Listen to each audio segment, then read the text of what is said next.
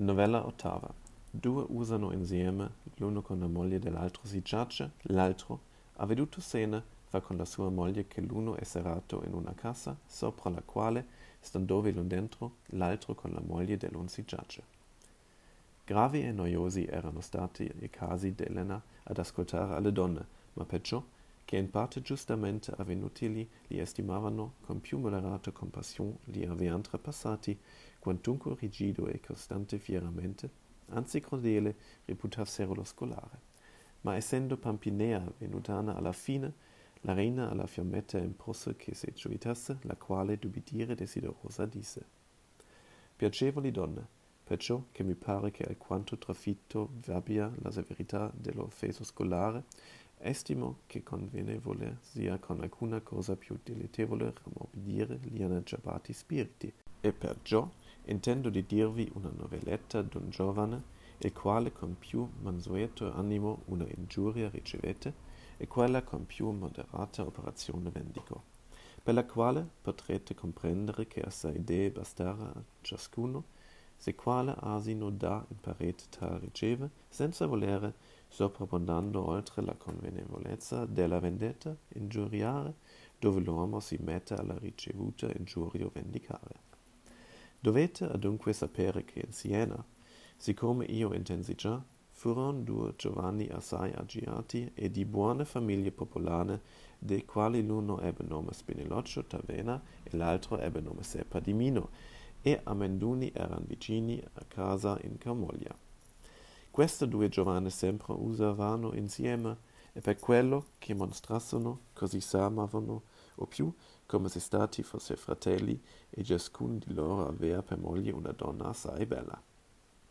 Ora avvenne che Spinelloccio, usando molto in casa del Seppa, ed essendovi il Seppa e non essendovi, per si fatta maniera con la moglie del Seppa si dimesticò, che egli incominciò a giacciarsi con esse lei, e in questo continuarono una buona pezza avanti che persona se n'avventesse. Pure a lungo andare, essendo un giorno il Seppa in casa e non sapiendolo la donna, Spinelloccio venne a chiamarlo. La donna disse che egli non era in casa, di che Spinelloccio prestamente andato su e trovata la donna nella sala, e veggendo che altri non verrà, abbracciatela, la cominciò a baciare ed ella lui. Il Seppa, che questo vide, non fece motto, ma nascoso si stette a veder quello e che il ciucco dovesse riuscire, e brevemente egli vide la sua moglie e Spinelloccio così abbracciato in andarsene in camera, e in quella sera sì, di che egli si turbò forte. Ma conoscendo che per far rumore né per altro la sua ingiuria non diveniva minore, anzi ne cresceva la vergogna, si diede a pensar che vendetta di questa cosa dovesse fare, che, senza sapersi d'attorno, l'animo suo rimanesse contento, e dopo lungo pensiero, parendoli aver trovato il modo, tanto stette nascoso quanto Spinelloccio stette con la donna. Il quale comandatesene fu, così egli nella camera se n'entrò, dove trovò la donna che ancora non si era compiuta di racconciare i veli in capo, li quali, scherzando Spinelloccio, fatti l'aveva cadere, e disse, Donna, che fai tu? A cui la donna rispose, Non vedi tu? Disse il Seppa, Sibbene sì, ho io veduto anche altro che io non vorrei. E con lei della cosa stato entrò in parole, ed essa con grandissima paura dopo molte novelle quello avendogli confessato che acconciamente della sua dimestichezza con Spinelloccio negar non potea, piangendo, gli incominciò a chiedere perdono. Alla quale il Seppa disse, Vedi, donna, tu hai fatto male, il quale se tu vuoli che io ti perdoni, pensa di fare compiutamente quello che io temperò e che il questo. Io voglio che tu dichi a Spinelloccio che domattina in su l'ora della terza egli trovi qualche cagione di partirsi da me e venirsene qui a te. E quando egli ci sarà, io tornerò, e come tu mi senti, così il fa entrare in questa casa e se recel dentro. Poi, quando questo fatto avrai, e io ti dirò il rimanete che affare avrai, e di fa questo non aver dotanza niuna, che io ti prometto che io non gli farò male alcuno. La donna, per soddisfarli, disse di farlo e così fece. Venduto il dì seguente, essendo il Seppa e Spinelloccio insieme in sulla terza, Spinelloccio, che promesso aveva alla donna d'andare a lei a quell'ora, disse al Seppa Io debbo stamane desinare con alcuno amico, al quale io non mi voglio fare aspettare, e perciò fatti con Dio. Disse il Seppa, egli non è ora di desinare di questa pezza. Spinelloccio disse, non fa forza, io ho altresì a parlarse con un mio fatto, sicché egli mi vi convien pure essere a buona ora. Partitosi adunque Spinelloccio le Seppa, data una sua volta, fu in casa con la moglie di lui, ed essendosene entrati in camera, non stette guari che il Seppa tornò, il quale, come la donna sentì, mostratasi porosa molto, lui fece ricoverare in quella casa che il marito detto l'avea e Serello vi entrò e uscì dalla camera. Il Seppa, giunto su su disse, Donne, è liota di desinare? La donna rispose, sì, oggi mai. Disse allora il Seppa, Spinelloccio è andato a desinare stamane con il suo amico e alla donna sua lasciata sola. Fatti alla finestra e chiamala e di che venga a desinare con esse noi. La donna, di se stessa, temendo e perciò molto ubbidiente divenuta, fece quello che il marito l'impose. La moglie di Spinelloccio, pregata molto dalla moglie del Seppa, vi venne, udendo che il marito non vi doveva desinare.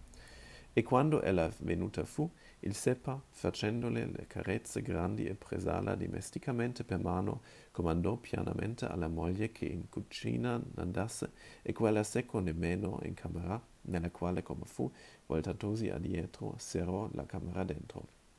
Quando la donna vide serrare la camera dentro, disse Oimè, Seppa, che vuol dire questo? Dunque mi ci avete voi fatta venire per questo? Ora, è questo l'amor che voi portate Spinocchio alla leale compagna che voi li fate?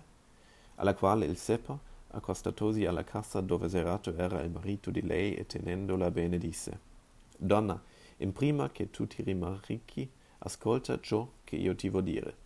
Io ho amato e amo Spinocchio come fratello, e ieri, come che egli non sappia, io trovai che la finanza la quale io ho di lui avuta era pervenuta a questo, che egli con la mia donna così si giace con conteco. Ora, perciò che io l'amo, non intendo di voler di lui pigliare altra vendetta, se non quale è stata l'offesa, egli ha la mia donna avuta, e io intendo d'aver te. Dove tu non voli? Per certo egli converrà che io il ci colga, e perciò che io non intendo di lasciare questa ingiuria impunita, e li farò giuoco che né tu né egli serate mai lieti. La donna, udendo questa e dopo molta riconfermazione fratelline del Seppa, credendo disse, Seppa mio, poi che sopra me de cadere questa vendetta, e io son contenta di veramente che tu mi facci, di questo che fa dobbiamo rimanere in pace con la tua donna, come io, nonostante quello che ella m'ha fatto, intendo di rimanere con lei. A cui il Seppa rispose, Sicuramente io il farò, e altra a questo ti donerò un così caro e belle gioiello come niun altro che tu n'abbi.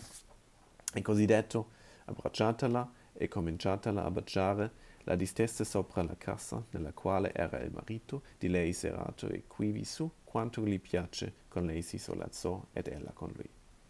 Spinelloccio, che nella cassa era e udite aveva tutte le parole del dette e la risposta della sua moglie, e poi aveva sentita la danza trivigiana che sopra il capo fatta gli era, un grandissimo pezzo sentita dolore che parea che morisse.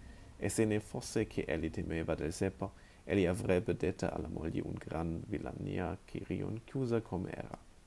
Poi, pur ripensandosi che da lui era la villania incominciata e che il Seppa aveva ragione di far ciò che egli faceva, e che verso di lui umanamente e come compagno si era portato, Seco stesso disse di volere essere più che mai amico del Seppa quando volesse.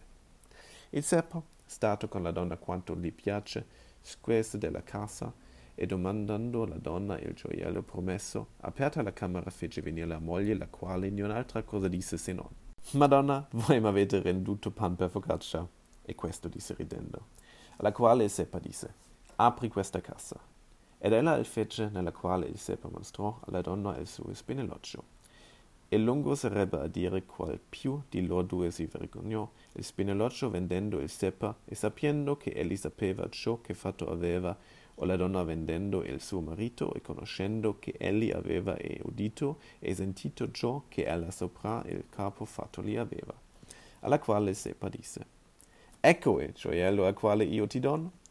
Spineloccio, uscito dalla cassa, senza far troppe novelle, disse, Sepa, noi siamo pari pari, e perciò è buono, come tu dicevi dianzi alla mia donna, che noi siamo amici come solavamo, e non essendo tra noi due niun altra cosa che la moglie divisa, che noi quella ancora comunichiamano.